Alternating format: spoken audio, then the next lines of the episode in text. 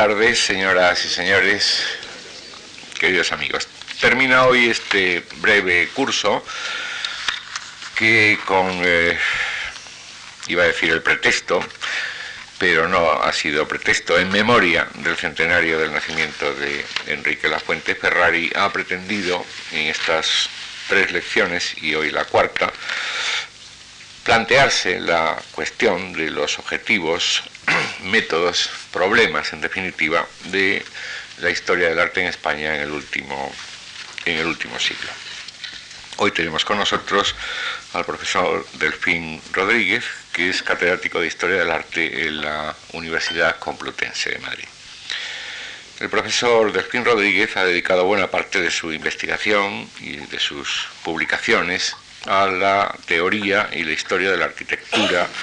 en la edad eh, moderna y contemporánea. Entre sus publicaciones podríamos mencionar El siglo XX entre la muerte del arte y el arte moderno, es un libro de 1982 y luego reeditado en el 88. Dibujos de arquitectura y ornamentación de la Biblioteca Nacional, siglos XVI y XVII, es un libro del 91. José Ortiz y Sanz, Teoría y Crítica de la Arquitectura, Madrid 91. La memoria frágil, José de Hermosilla y las Antigüedades Árabes en España, del 92, Barroco e Ilustración en Europa, también de 1992, La Arquitectura del siglo XX, Madrid 1993, El Palacio del Marqués de Salamanca, en el 94, edición eh, eh, de los libros de Vitruvio, los 10 libros de arquitectura,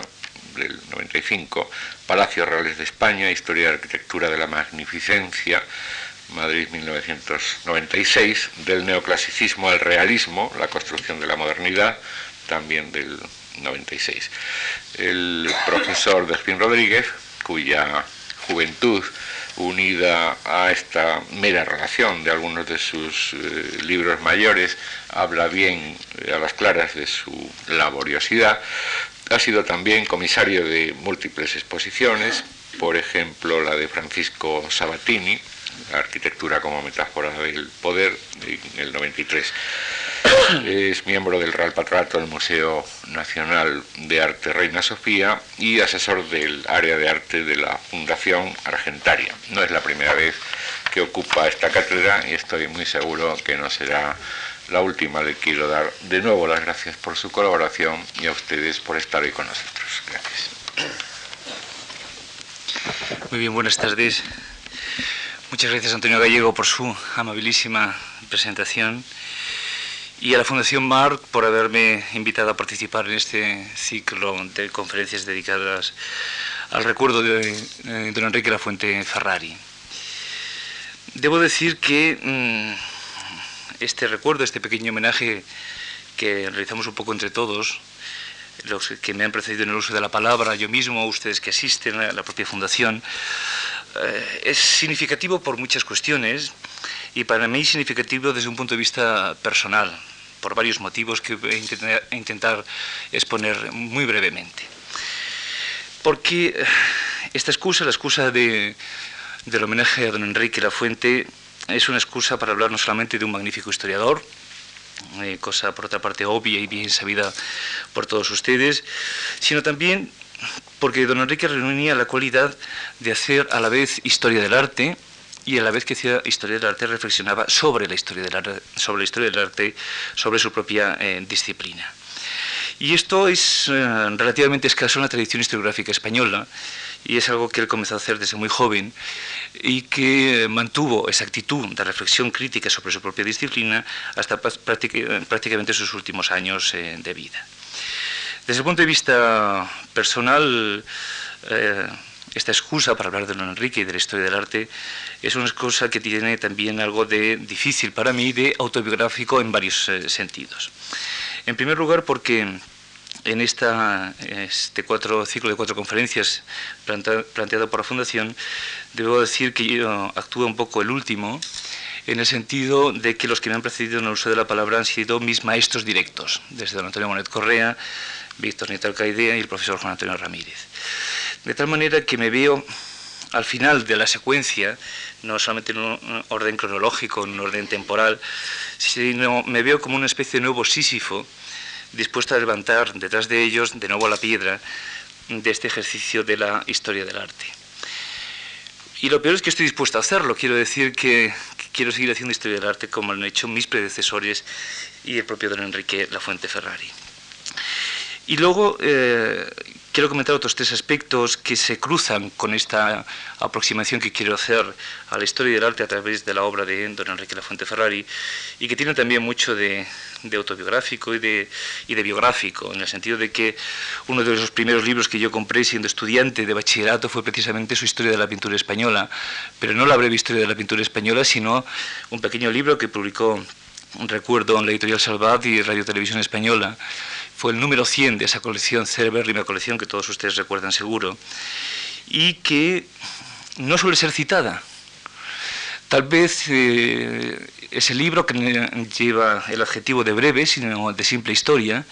resulta que al final es un ensayo brillantísimo sobre qué sea eso del arte español.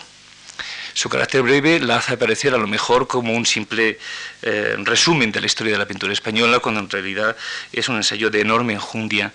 que, eh, si ustedes lo recuerdan, es enormemente interesante y me quiero referir a él a lo largo de la, de la conferencia. Y recuerdo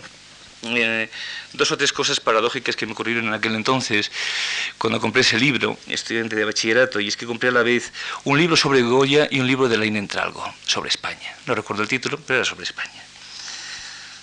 Signos de los tiempos, esas lecturas del año, creo recordar, 71, 72 aproximadamente, y esas primeras lecturas que son como una especie de eco de esa invención de España, que a partir del 98 se produce en nuestra, en nuestra cultura, alimentaron mis primeras lecturas como eh, joven apasionado por esto de la historia del arte. Pero también recuerdo que a la vez me llegó un libro de Madrid eh, sobre arquitectura alemana contemporánea, porque eh, tuve la precaución de escribir a todas las embajadas extranjeras en Madrid con el ánimo de que me mandasen libros sobre arte y arquitectura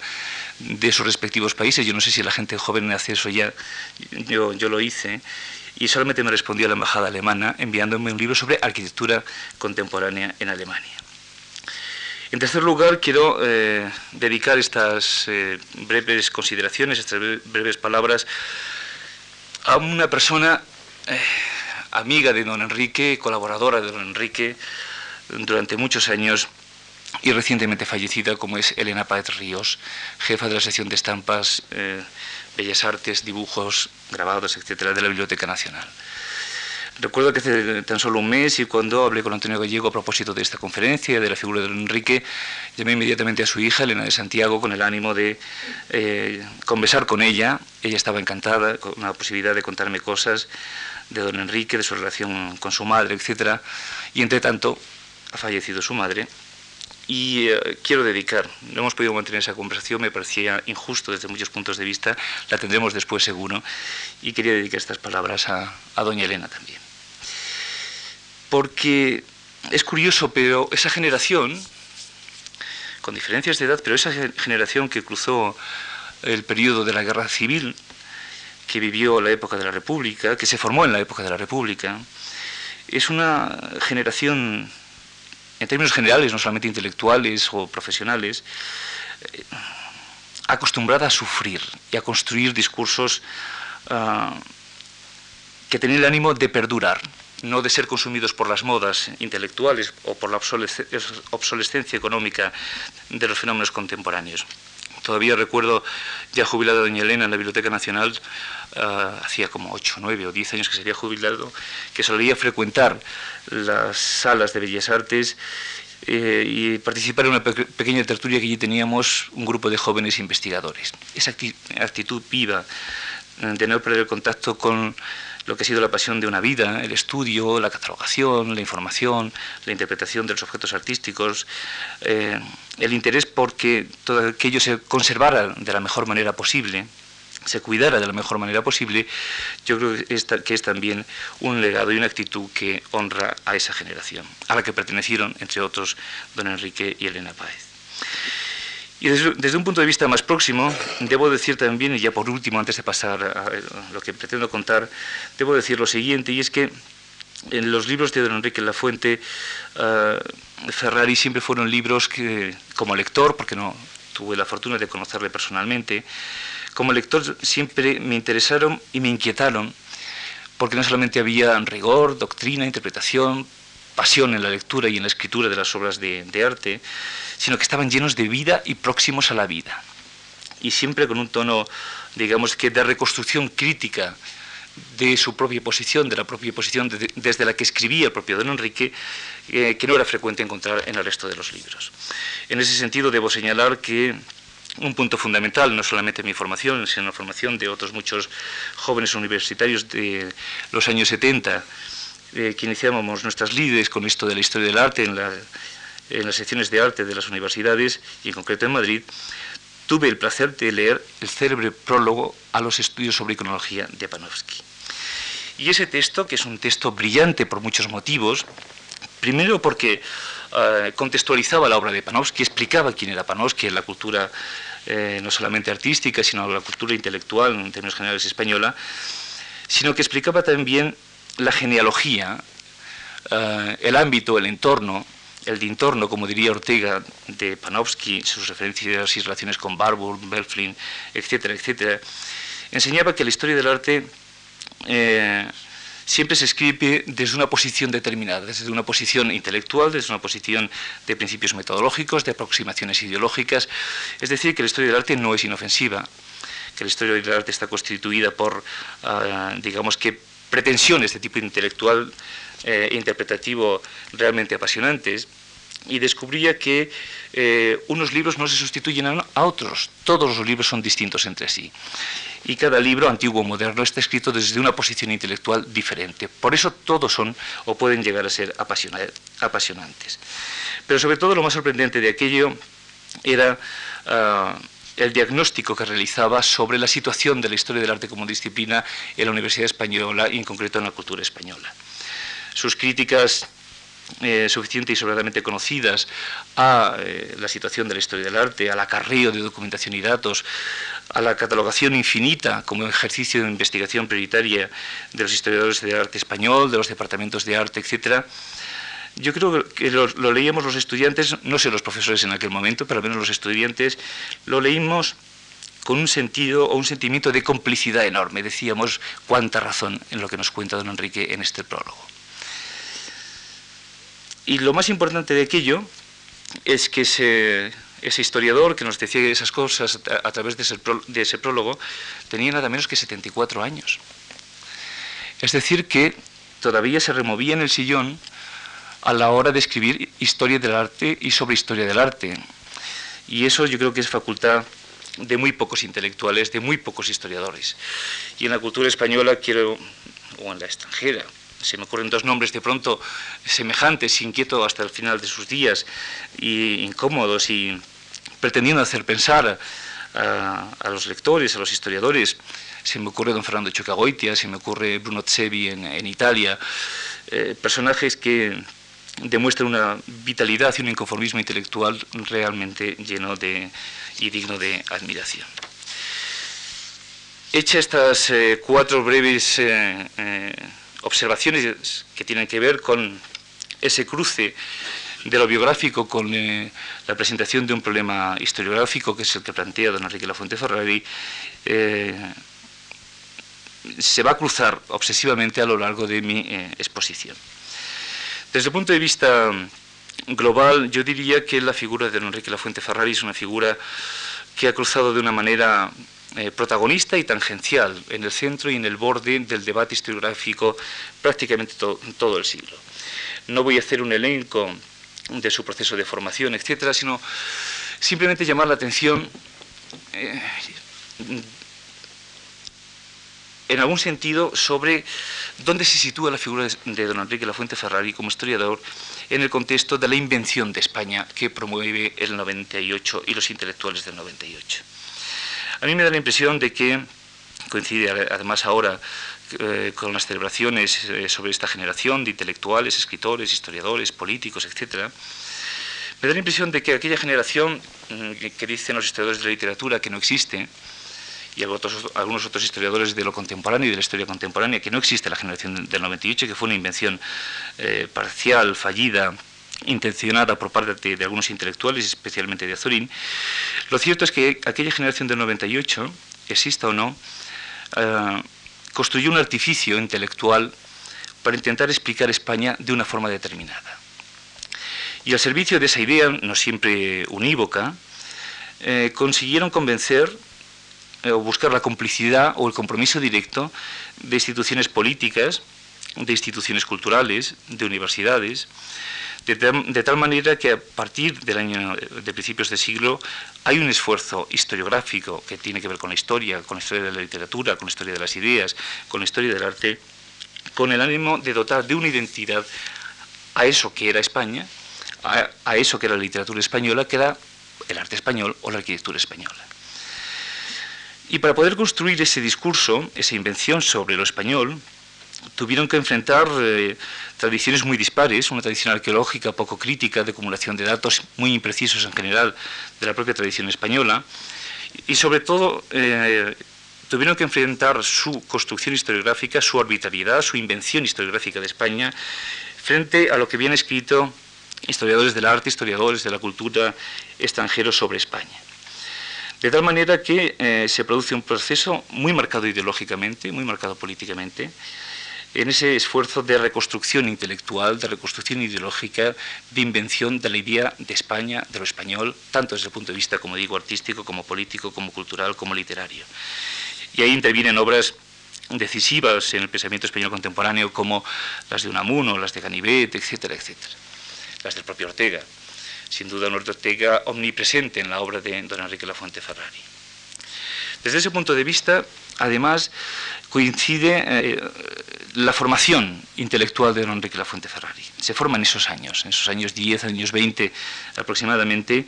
en los que se ha puesto en marcha el Centro de Estudios Históricos, en los que don Ramón Menéndez Pidal dirige, organiza esta especie de concierto de intelectuales historiadores que intentan construir con rigor eh, esa idea esa imagen de España, del arte español y de la historia española, y ahí se inscribe inmediatamente don Enrique Lafuente Ferrari, de la mano de maestros como eh, don Manuel Gómez Moreno, eh, eh, don Elías Tormo, etcétera, etcétera. Lo interesante es que desde el punto de vista historiográfico, don Enrique se sitúa en ese ámbito, como digo, y desde el punto de vista filosófico, desde el punto de vista del pensamiento, sin duda la huella de Ortega es una huella muy profunda en su pensamiento. Y esto, desde mi punto de vista, es eh, verdaderamente apasionante, porque yo creo que es esa, ese, su interés por el pensamiento, la filosofía, la historia de las ideas, la historia de la cultura en términos generales, lo que le permitió salvarse de la mediocridad de la catalogación, del inventario, con ser muy importante y ser, ser instrumentos verdaderamente decisivos a la hora de construir la historia del arte. Pero esa otra presencia, ese situarse como en el margen, que no es el margen del ensayo, de la fragilidad, sino que es el margen eh, de la construcción de un sistema ideológico, de un sistema cultural, de un sistema de pensamiento, le permitió a, don, Enrique formular algo así como una historia del arte basada en la pertinencia teórica del pensamiento, del pensamiento visual como una forma de pensamiento.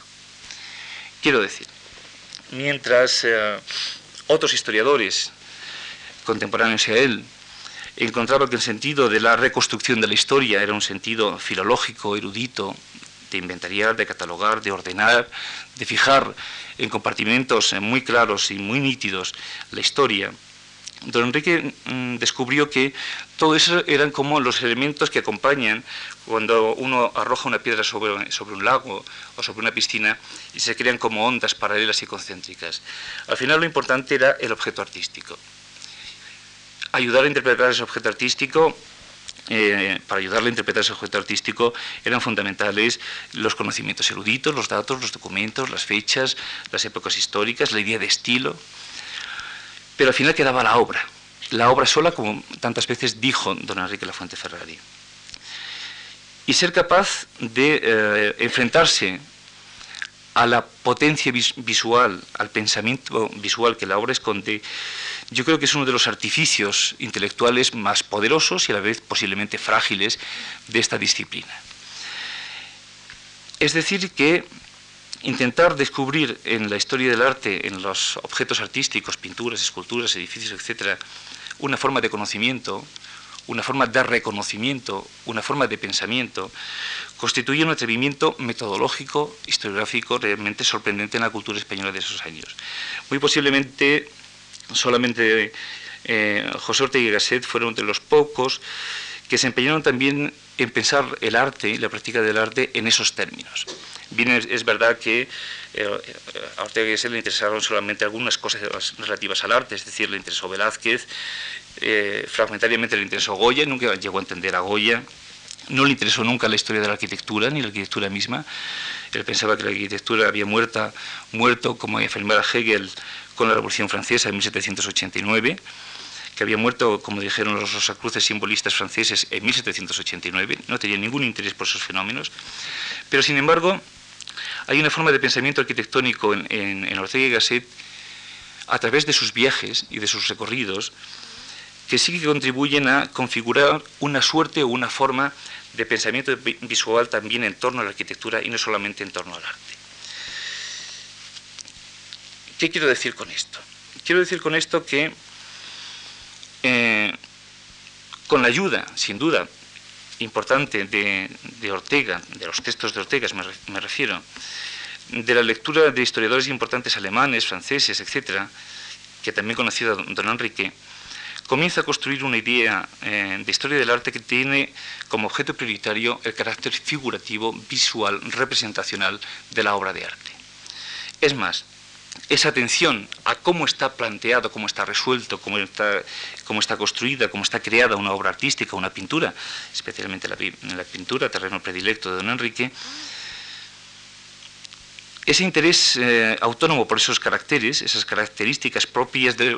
lo que tiene de proyección del cuerpo y del gesto del artista, de ubicación, situación de los colores, de las formas, de las líneas, de los trazos, esos la atención a esos elementos constituye una especie de eh, relectura, no idealista, no autónoma, sino eh, profundamente transgresora, porque le permitía desinhibirse de las ideas de estilo, de historia en sentido estricto, de erudición, de catalogación, de eh, escuela nacional, española, francesa, italiana, para centrarse exclusivamente en el análisis de esas obras. Y es partiendo de la especificidad disciplinar de esa obra, de cómo el artista eh, ha proyectado su cuerpo, sus movimientos, sus gestos sobre, ha dispuesto los colores, ha dispuesto lo que eh, se podría llamar los significados secundarios de una obra, cómo él eh, comienza a reconstruir todo el proceso histórico y luego nos explica históricamente ese análisis específico de la pintura, del edificio, del dibujo o del grabado. Y esto es muy importante porque le permite formular una idea del arte español y de la historia del arte español, del arte español en sentido lato y general, diciendo, señalando que no existe un estilo español, no existe una escuela española. Eso le permite independizarse de esos viejos debates eh, sobre qué es lo propio y expresivo del carácter nacional, sea francés, sea alemán, sea italiano, o en relación o en relación de, eh, digamos que de aproximación o de distancia con respecto a los modelos italianos, franceses, eh, flamencos, etcétera, y con pasar por alto eh, sobre esas polémicas, haciendo una arriesgada apuesta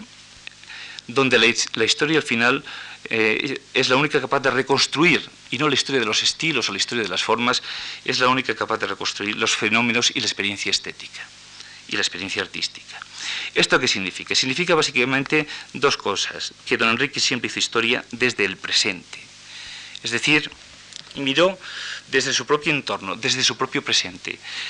eh, saliéndose del tiempo, saliéndose de la historia, saliéndose de los debates que, eh, estaban vivos en su, a su alrededor, y de esta manera centrando su observación en las cualidades específicas, como digo, la marca del artista, la disposición del color, el sentido de la textura, la piel, las sombras, las luces, etcétera, de un cuadro, de una pintura, de un edificio, realiza una aproximación de conocimiento y de reconocimiento de la obra. Y a partir de ahí interviene la vida, la pasión, el escritor, eh, la arbitrariedad, el gusto, sus eh, fobias, sus filias por unos artistas y por otros, y una vez realizado ese ejercicio de reconocimiento, se produce, eh, digamos que la, narración del historiador. Y esto, realizado desde el principio, casi desde el principio de su trabajo como historiador del arte y mantenido vivo y activo hasta el final de su vida. Mientras tanto, el resto de los historiadores del arte, o buena parte de ellos, seguían, como él diría, investigando. Quiero decir, investigando los archivos, investigando documentos, catalogando, etcétera, etcétera, como si el objeto de la investigación y el ejercicio de la historia terminara en ese lugar de la catalogación y del inventario. Y esto no significa que don Enrique Lafuente Ferrari despreciase ese trabajo, ni muchísimo menos. Primero era un gran conocedor, un gran connoisseur, era un experto en la catalogación, el inventario, en el conocimiento erudito del arte y de las obras de arte. Pero a partir de ahí, como él decía, aparece el historiador. Y el historiador él lo definía como un experto locuaz,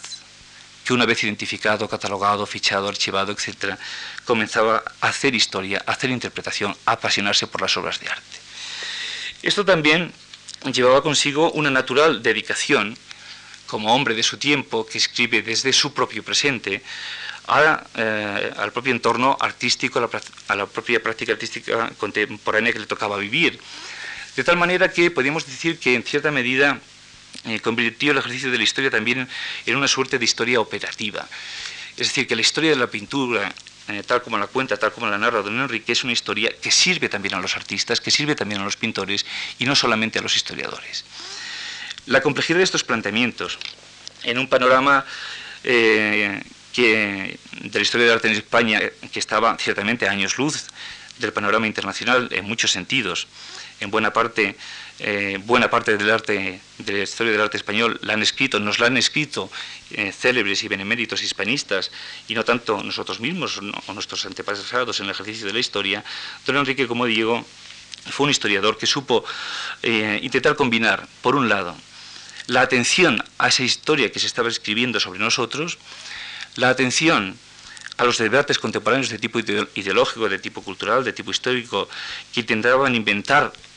una idea de España, es decir, Ortega, el pensamiento del 98, el Centro de Estudios Históricos, y por otra parte,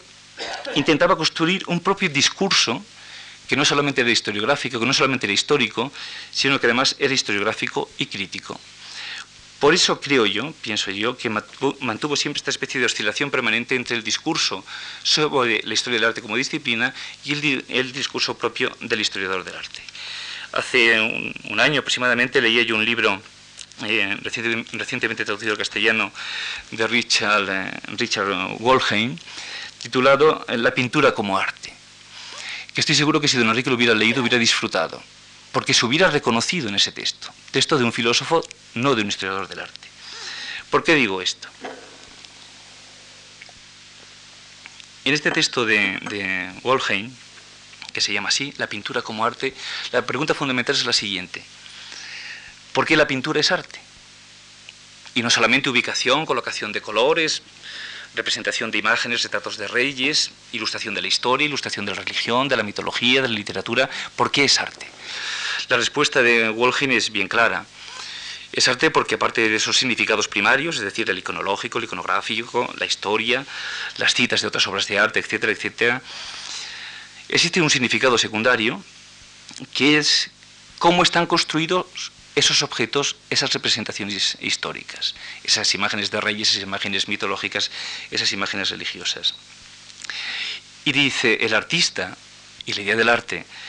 reside precisamente en esa cualidad de la mirada y del ejercicio de la construcción de los objetos.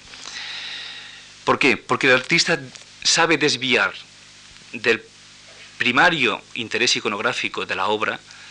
o del interés erótico, del interés religioso, del interés político de, la obra, de lo representado en la pintura, sabe desviar la mirada hacia lo artístico, hacia cómo están resueltos, como antes decía, eh, las sombras, las luces, el color, su disposición sobre una superficie bidimensional, al trabajo que encierra, a los errores, a las indecisiones del artista frente a la composición y construcción de aquella obra, de aquella obra que hace que el lenguaje del arte, que hace que la práctica del arte por parte del artista eh, tenga un ámbito íntimo, un ámbito propio, un ámbito de oficio, de disciplina, de tradición profesional, que acaba dotando de cualidad estética, de cualidad artística, de significado específicamente artístico a las obras de arte, con independencia, ya digo, del proceso de eh, representación de iconografías, de imágenes, de repertorios eh, literarios, etcétera, etcétera. Y esto que cuenta Wolheim lo llevaba contando también, no con esa precisión teórica, sino usándolo, más que contándolo, narrándolo, usándolo intuitivamente a veces, conscientemente en otras ocasiones, el propio don Enrique Lafuente Ferrari, casi desde el principio de sus publicaciones. Por eso es tan difícil eh, que otros eh, historiadores del arte eh, aceptasen de una manera, digamos que natural, la aportación de don Enrique. Porque incomodaba. Incomodaba descubrir que existía siempre la tensión intelectual en sus trabajos, el riesgo intelectual, la pasión, la vida metida en sus trabajos como historiador,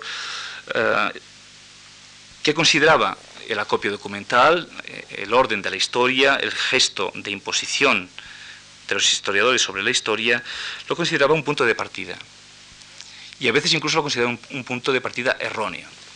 De tal manera que en aquel célebre prólogo al que me he referido antes de Panofsky, de los estudios sobre iconología, él podía decir y criticar a la vez tanto el estrecho formalismo, no estamos hablando de formalismo en sentido,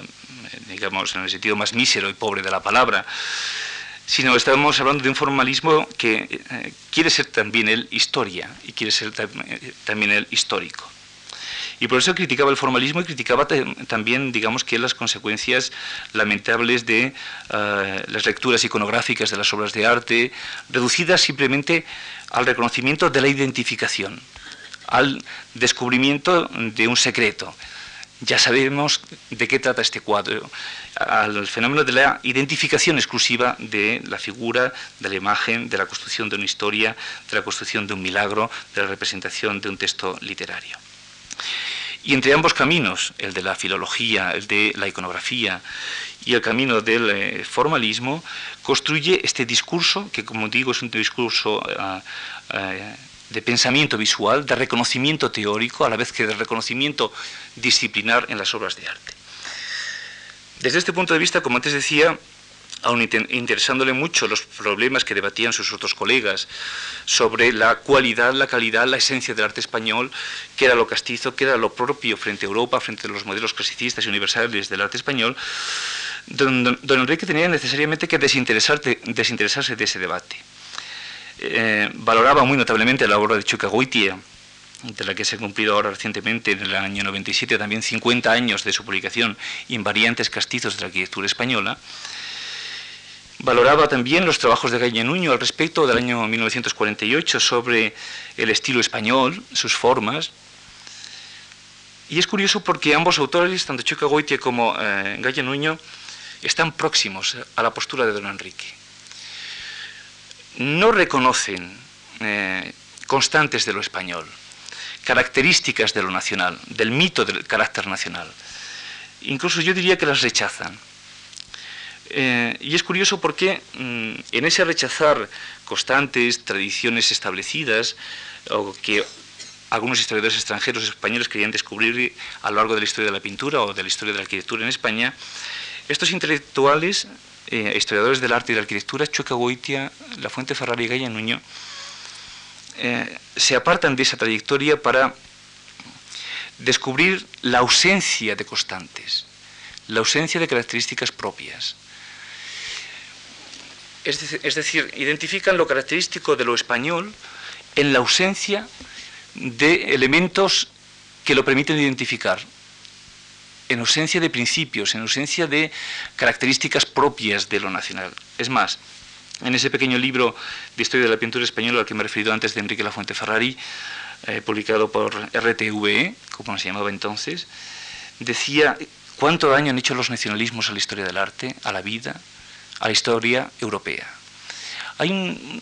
una especie de rechazo, también consecuencia lógica eh, de todo lo que tuvieron que vivir, sufrir y pasar a lo largo de, tantos años, de los años 20, años 30, años 40, la guerra civil, etcétera, que yo, creo que, marcó de una manera indeleble a estos intelectuales. Y me olvidaba de uno, que no estaba aquí, que estaba afuera, Moreno Villa.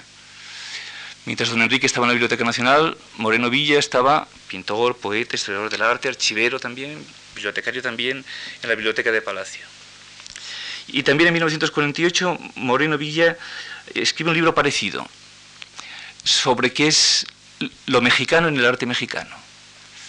para llegar a conclusiones bastante semejantes. Es decir, que están en su tiempo, se hacen las preguntas que se hacen sus contemporáneos al,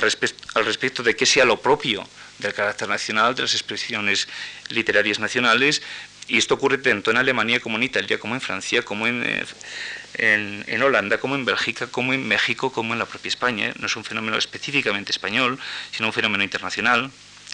Se preguntan, por lo tanto, como sus contemporáneos sobre esos problemas y relativamente yo creo que se desentienden. O, al menos eh, establecen en la ausencia de constantes y, eh, invariantes, los llamó chueca, pero en otro sentido muy distinto, o características formales apreciables eh, y recurrentes a lo largo del tiempo y de la historia, apreciaron en esa ausencia, apreciaron lo específico del producirse histórico de las obras de arte en la península ibérica, en España. Quiero decir que a la postre, para don Enrique Lafuente Ferrari, las obras de, eh, de pintura, las obras de arquitectura, las obras de arte en general, eh, solo tienen, aparte de la explicación estética, artística a la que me he referido antes, esa mirada guiada por el artista y que el historiador reconoce e interpreta, solo tienen una explicación histórica. En, el momento de su propia historicidad, de su propia producción eh, histórica.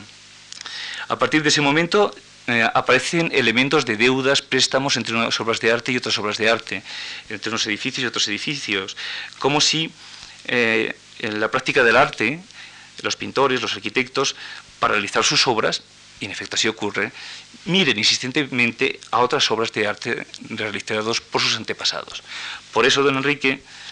es decir, el arte se alimenta de arte desde el punto de vista del artista, el arquitecto se alimenta de arquitecturas, de fragmentos de, otros edificios del pasado, de imágenes que ve, de pinturas que ve, etcétera, etcétera. Don Enrique, en ese mismo año de 1947, año fundamental, escribió otro libro fundamental sobre Goya que se llama así, Antecedentes, coincidencias e influencias del arte de Goya. Todo esto implica que eh, este lector impenitente, puesto al día eh, de las nuevas eh, corrientes intelectuales europeas, de la historiografía alemana, de la historiografía italiana, de la historiografía francesa, etc., fue un historiador que atento a todos esos fenómenos y a la propia vida intelectual, pública y cultural de su época, supo hacer una lectura diferente, muy pegada a su propia pasión, a su propia idea, yo creo que en este sentido muy mediatizada posiblemente por Ortega, de que en efecto eh, es posible reconocer una forma de expresión del pensamiento a, partir de la imagen visual, de los objetos visuales, de imágenes, figuras, paisajes, etc. Y un proceso semejante realizó también eh, con respecto a sus invariantes eh, Chueca Goitia.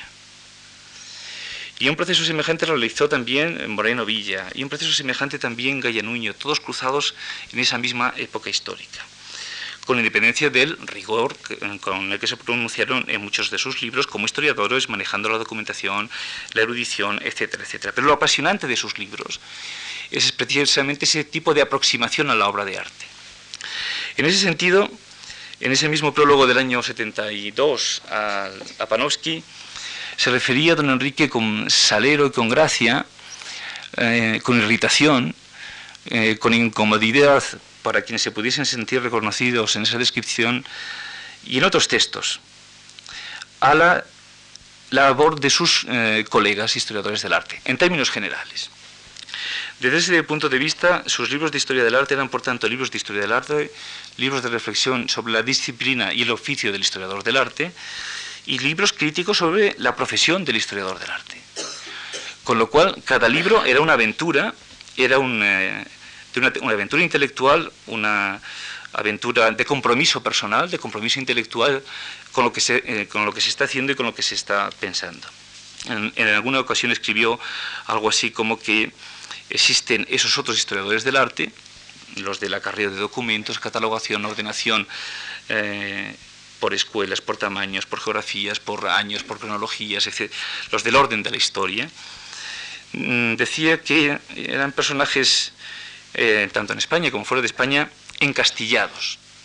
rodeados de un baluarte y de un alambre de espinos, eh, que eran los datos, la información, la catalogación y el inventario. Y si había alguien que intentaba introducirse en ese ámbito para mirar, para después pensar, decía que eh, esos encastillados eh, le consideraban un espía o un intruso. Y viceversa, si alguno de los que vivían en el castillo, atrincheados tras los alambres de espino de los datos, la erudición, etc., osaba mirar fuera a ver qué ocurría, le llamaban traidor. Dura descripción, sin duda, del panorama eh, de la construcción de la historia del arte, pero yo no creo que desatinada en, en muchos aspectos de esa observación. Es más, yo siempre he pensado que había, eh, y con esto quiero cualificar la calidad y la cualidad de la mirada de estos historiadores, en especial de don Enrique, en estos años, eh, siempre estado convencido de que hay al menos tres tipos de historiadores del arte. Aparte de los que viven en el, castillo descrito eh, por don Enrique. y es curioso que utilice una metáfora arquitectónica para describir esa actividad. yo usaré también de tres metáforas arquitectónicas para describir esos tres posibles, entre otros muchos, tipos de historiadores, historiadores del arte.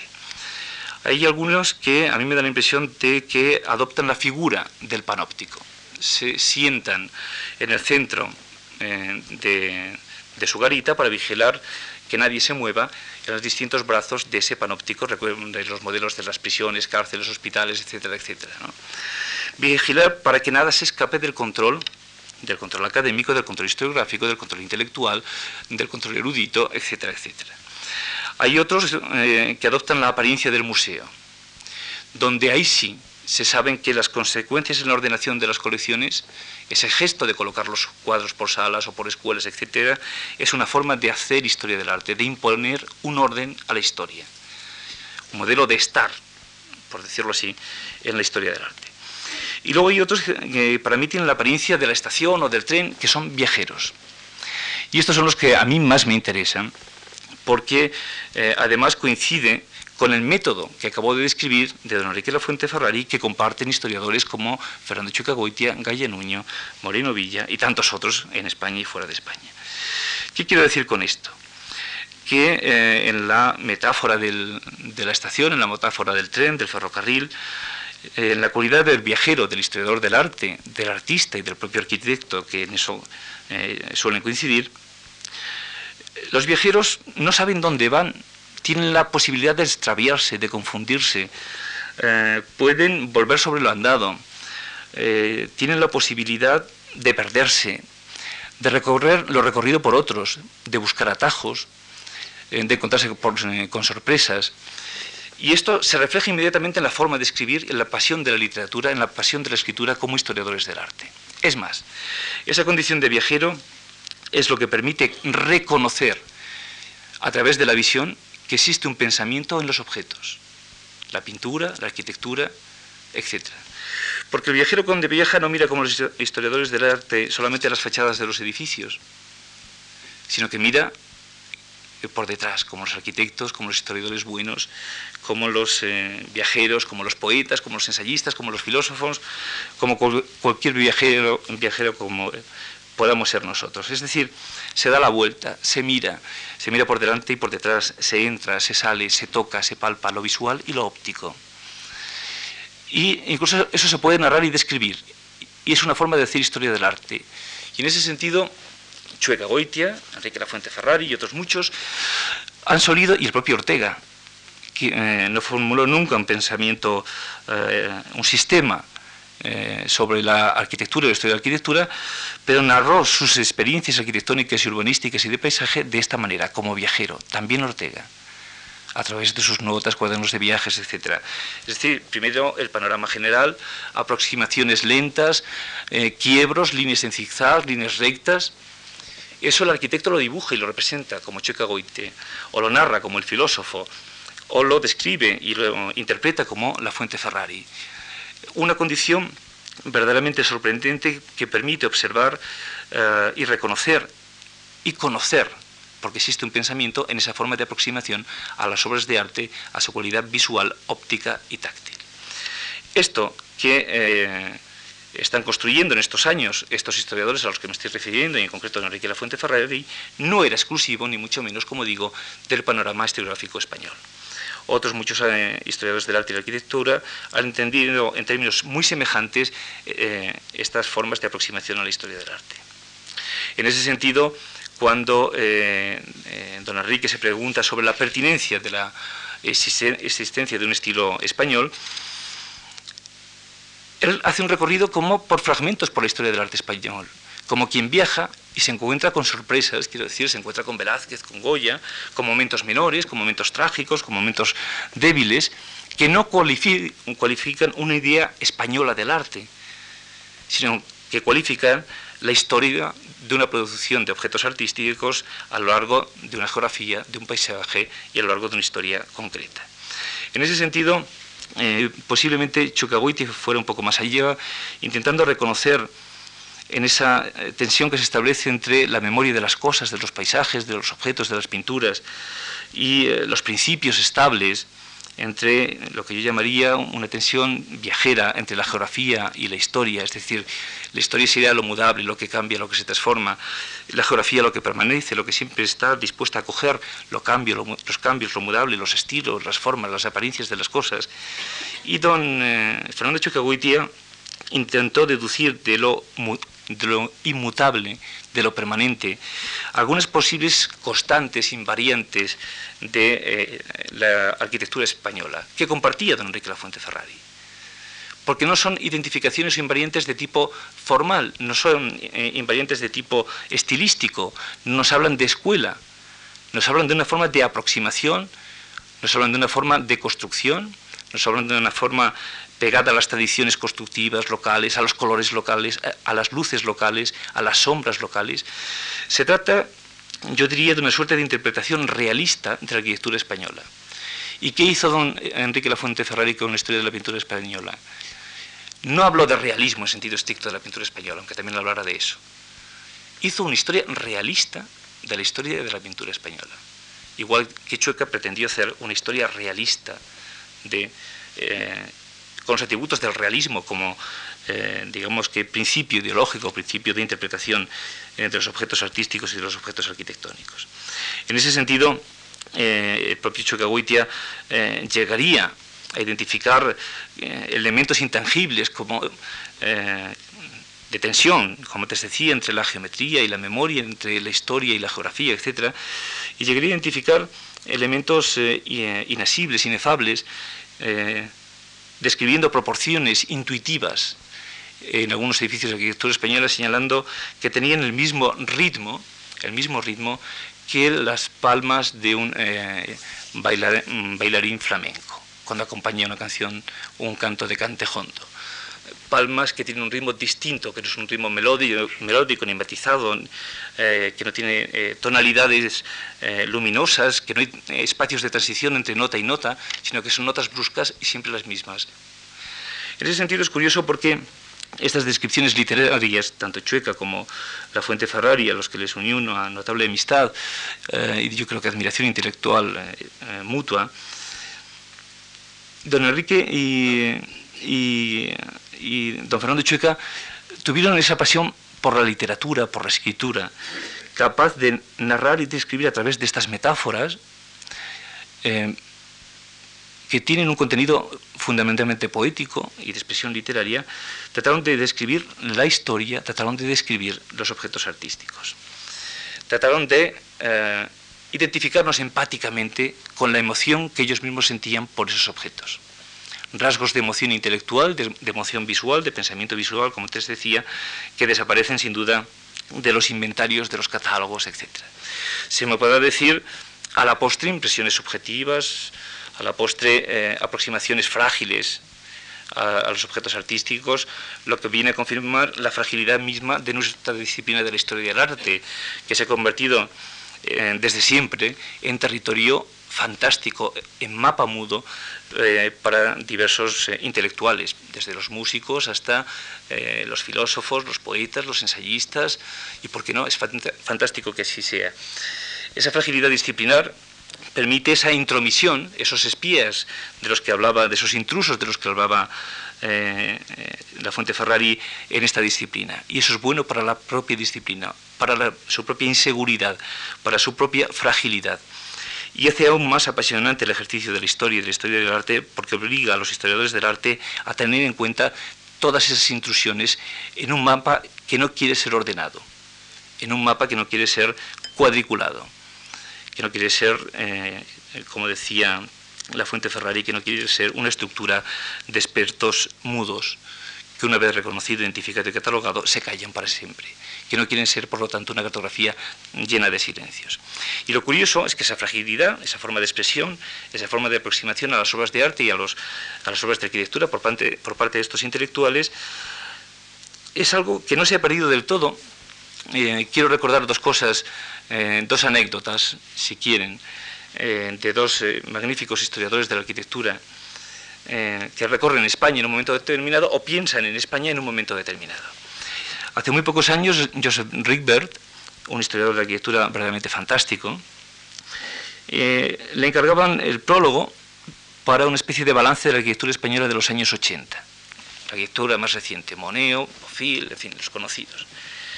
En ese prólogo intenta, un breve texto,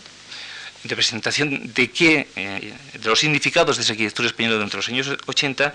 Rickberg termina señalando, hacer descripciones, comentarios de las cualidades arquitectónicas de, de, estas, eh, de estos edificios, de estos arquitectos, de, estas obras recientemente construidas, y termina señalando ¿Qué es lo que identifica? Se sigue haciendo la misma pregunta que se hacía a principios de siglo. ¿Qué es lo que identifica como española esta arquitectura? Pregunta que, como digo, puede ser pertinente o absolutamente impertinente. A principios de siglo, durante los años 30, 40 y después se ha considerado pertinente,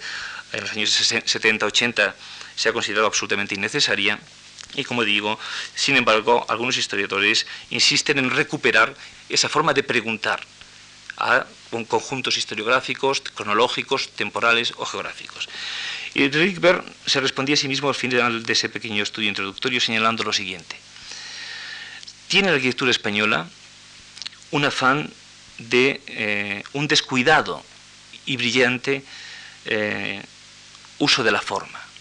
Esto lo habían dicho desde siempre los historiadores europeos, los historiadores españoles del arte, de la arquitectura, desde principios de siglo e inmediatamente después. Y dice más, y tiene un ritmo distinto. De nuevo el ritmo del que hablaba Chueca, del que hablaban otros intelectuales. Dice, tiene el ritmo de un bailador, de un bailador flamenco. 1990, firmado, texto de 1990 por Joseph Rickberg. Más sorprendente aún, en el año 32, eh, Siegfried Giedion, yo diría el príncipe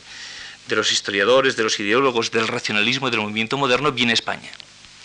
a Barcelona como motivo de la preparación de un congreso del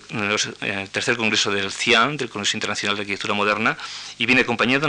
para preparar ese congreso. Se reúnen en Barcelona Le Corbusier, Gropius, Corfanesteren, etcétera, etcétera, y son recibidos por José Luis Sert, el gran arquitecto racionalista español de, aquellos años. Como consecuencia de ese viaje, Siegfried Giedion, autor de obras decisivas, como digo, el príncipe, el intelectual, el ideólogo el que eh, codifica en el canon interpretativo, figurativo, formal e ideológico del movimiento moderno, en aquellos años autor de un libro imprescindible como es Espacio, Tiempo y Arquitectura, escribe eh, en ese mismo año 32 un pequeño texto, recuerdo de, su viaje por España. Y aparte de escribir algunos asuntos de Barcelona, etc., de la ciudad de Barcelona, sus impresiones sobre la cultura catalana, sobre el propio José Luis Sert, eh, que es una descripción verdaderamente fantástica, pero en la que no me voy a detener, hace un viaje a Toledo. Y describe ese viaje a Toledo en este, este viaje por España o impresión de España, imagen de España. Y en Toledo realiza una, aproximación semejante. Eh, ahí el historiador y el arquitecto eh, va también como viajero y mm, mientras se corre por el aire eh, el paisaje español dice, existe una correspondencia entre el peculiar eh, contraste, dureza, rudeza del paisaje español y su arte y su arquitectura. Algo dicho por la generación del 98, algo tópico de la generación del 98, algo tópico de tantos libros, historias del arte. El propio La Fuente Ferrari lo dice en algún momento. En segundo lugar, eh, llega a Madrid, coge un tren camino de, Toledo Y eh, en Toledo, mientras iba en el tren, se encuentra con un pintor norteamericano que iba a Toledo a ver exclusivamente la pintura del Greco. A lo que eh, Gideon le dice, no pierda usted el tiempo y véngase conmigo a recorrer la ciudad, que es lo más importante. Este pintor norteamericano no le hizo caso, se marchó solo a ver las pinturas del Greco, mientras eh, eh Gideon eh, hizo un recorrido por la ciudad de Toledo. Y en la ciudad de Toledo lo que le interesa y, su forma de descripción de su viaje, de su recorrido, se parece mucho a esas eh, descripciones a las que me he referido antes. Es decir, es primero una vista panorámica general, después observaciones sobre las luces y las sombras de los muros y de las casas, después sobre las cualidades constructivas, eh, la piel de la pared, eh, el muro, la cualidad humilde, la cualidad cuidada, hasta el punto que dice necesariamente eh, tiene que existir una cultura óptica distinta por la proximidad entre las paredes de, en las calles, por el tratamiento de los materiales, por, digamos, que esa piel que late, que se mueve, que vive, eh, detrás de un enfoscado, detrás de un eh, aparejo de ladrillo, etcétera, etcétera. Pero más apasionante aún es que después de esa observación con respecto, respecto a esa posible cultura óptica distinta de los españoles y del arte español, de la arquitectura española, es que luego toca con los dedos el edificio, lo que antes te comentaba yo. Mm, desvía la mirada como el artista hacia el arte y lo toca los muros de Toledo y se emociona escribiendo. Y dice, los dedos penetran en el espesor de la piel de la pared. En fin, una forma de escribir, por tanto, como digo, no ausente, no muy diferente eh, las de Chocagoitia, eh, la Fuente Ferrari, etcétera, a otros grandes intelectuales, historiadores eh, europeos. Pero, me interesa mucho para que veamos que don Enrique se ha construido un espacio intelectual se ha construido una forma de pensar y aproximarse a la obra de arte que goza de esa cualidad del viajero a la que antes me refería, eh, que pretende bucear en esos significados secundarios, los propios específicos disciplinares de la obra de arte, para luego narrárnoslos, eh, contárnoslo como historiador del arte y de la arquitectura. Y yo creo que esa es un poco eh, la, gran aportación de don Enrique Lafuente Ferrari a lo largo de sus muchos años de trabajo. En medio estarían, estarían, por otra parte, toda una serie de aspectos que tienen que ver con su compromiso, distancia o proximidad con los avatares intelectuales, eh, los avatares políticos, ideológicos eh, de antes de la guerra, de eh, la época de la República, la guerra civil, la posguerra, la durísima posguerra para todos, para todos los que convivieron y compartieron esa experiencia. Y quisiera decir que, mientras tanto, su producción dejaba de alguna manera transpirar ese espacio político, ese espacio cultural ideológico con una franqueza realmente notabilísima. Por eso antes decía eh, que cuando se leen sus libros se lee también la vida, la vida política, la vida cultural española eh, de, todos esos, de todos esos años. Pero lo sorprendente de, su actitud como historiador es también el hecho desde que desde los primeros textos dedicados por ejemplo, a Giovanni Battista Piranesi en la Biblioteca Nacional en el año 36, un texto fundamental, historiográficamente hablando, de catalogación, ordenación de, las obras de Piranesi, de los grabados, dibujos de Piranesi que se conservan en la Biblioteca Nacional, y de ensayo e interpretación de aquello que, estaba viendo. Nos da igual que a lo mejor su, interpretación no coincida eh, con estudios posteriores. Lo apasionante es que es capaz de realizar ese esfuerzo de reconocer un pensamiento distinto a través del comentario del análisis específico de la imagen, de lo visual, de esa mirada desviada de la iconografía hacia lo artístico en cualquier objeto. Y así con Fray Juan Ricci, con Piranesi, eh, traductor de, eh, obras memorables, eh, con obras importantísimas sobre Velázquez, sobre Goya, en fin, todas conocidas sobre Zuloaga, monografías, biografías de artistas. Y esto me lleva a una consideración eh, final, para no alargarme más en esta, en esta charla, en esta conferencia, en el sentido de que es curioso, porque esta caracterización que he intentado hacer, de don Enrique, yo creo que no me equivoco mucho. Es una presunción por mi parte decirlo, pero yo creo que no me equivoco mucho, porque precisamente esa atención a lo que es disciplinar, al carácter eh, secundario del significado de la obra de arte, es decir, a cómo está creada, construida por las manos del artista, como eh, esa obra es consecuencia de un esfuerzo, de un trabajo de reflexión plástica, de reflexión arquitectónica del artista o del arquitecto, con independencia de los otros contextos históricos, sociológicos, etcétera, que él nunca descuidó. Esto, eh, esta caracterización de su método desde ese punto de vista, eh, con esa aproximación de viajero intelectual que toca, que da la vuelta, que mira, que ve, etcétera, coincide con, una, eh, con su pasión por un género historiográfico, historiográfico que yo creo que para él era el predilecto. No, siempre lo pudo cultivar, pero para él era el predilecto, la biografía. Yo creo que los mejores libros de don Enrique, aparte de las grandes síntesis de tipo general, fueron sus biografías, porque era la oportunidad de artistas o de arquitectos, en el caso de Ventura Rodríguez, en el caso de Fray Juan Ricci, en el caso de Piranesi, en el caso de Zuluaga, Evaristo Valle, Turrino, en fin, todos los que ustedes ya, Velázquez, etc. Porque era la posibilidad de comprobar la eficacia de de ese tipo de aproximación a la obra de arte. Identificando en el artista, identificando en el arquitecto, en su comportamiento, en su manera de vivir, en su manera de sentir, de pensar, en sus conocimientos, en su erudición, identificando en todo eso eh, las soluciones concretas en cada obra, haciendo eh, intervenir en un coloquio íntimo los errores, los gestos, el cuerpo, la vida, la apariencia, la sonrisa, la tristeza del artista, proyectada sobre la pintura, sobre los edificios, sobre la arquitectura. Yo creo que la biografía es el género de don Enrique Lafuente Ferrari, que como digo, no siempre pudo cultivar, pero creo que es el género apropiado a ese planteamiento, a esa manera de entender la historia del arte. Hay muchísimas más cosas, eh, estoy en, la, hora límite que a mí me gustaría decir, pero ah, sobre todo en relación con su construcción historiográfica de la idea de que sea el arte español. Pero no quiero, no quiero digamos que, cerrar estas, estas breves palabras simplemente llamando la atención sobre un hecho. Un,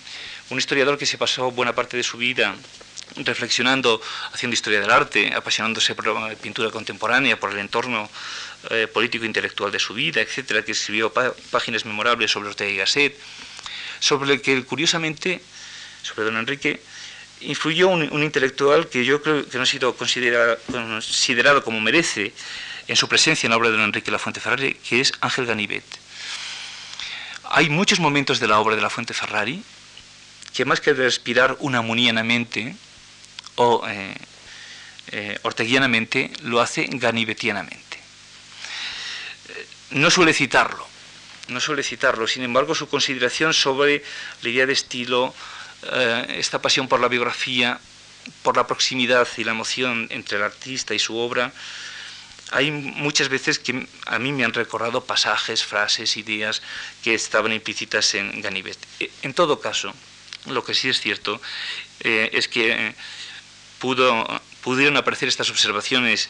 en su obra a través no solamente de Ganivet, a que sin duda conocía, sino a través de la filosofía del arte de Hipólito Ten, otra obra que sin duda debió influir poderosamente en su, en su formación. Pero decía que quería terminar eh, eh, llamando la atención sobre un hecho. Este historiador, magnífico historiador, pensador, intelectual, escritor estupendo, desde muchos puntos de vista, capaz de eh, comunicarnos estas emociones visuales y ópticas, yo creo que todo este ejercicio historiográfico era una forma de proponer a la cultura española una suerte de entrenamiento visual, aprendan ustedes, entrénense para aprender a mirar, para aprender a ver.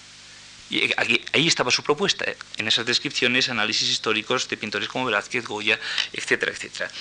Pero había una ambición, por lo tanto, superior a esa. Era proponer un ejercicio intelectual a la sociedad española, un ejercicio estético, un ejercicio artístico a la sociedad española. Muy de institución libre de enseñanza, por otra parte con ese afán pedagógico que al final tenía de vocación pedagógica su propia actividad intelectual eh, y como historiador. Y decía, y digo lo siguiente, este historiador a lo largo de los años eh, siempre presentó las carencias, las insuficiencias de la implantación de la disciplina de la historia del arte, su desconfianza ante los eh, medios universitarios, las carencias de las bibliotecas, las insuficiencias metodológicas, reclamaba la traducción de libros,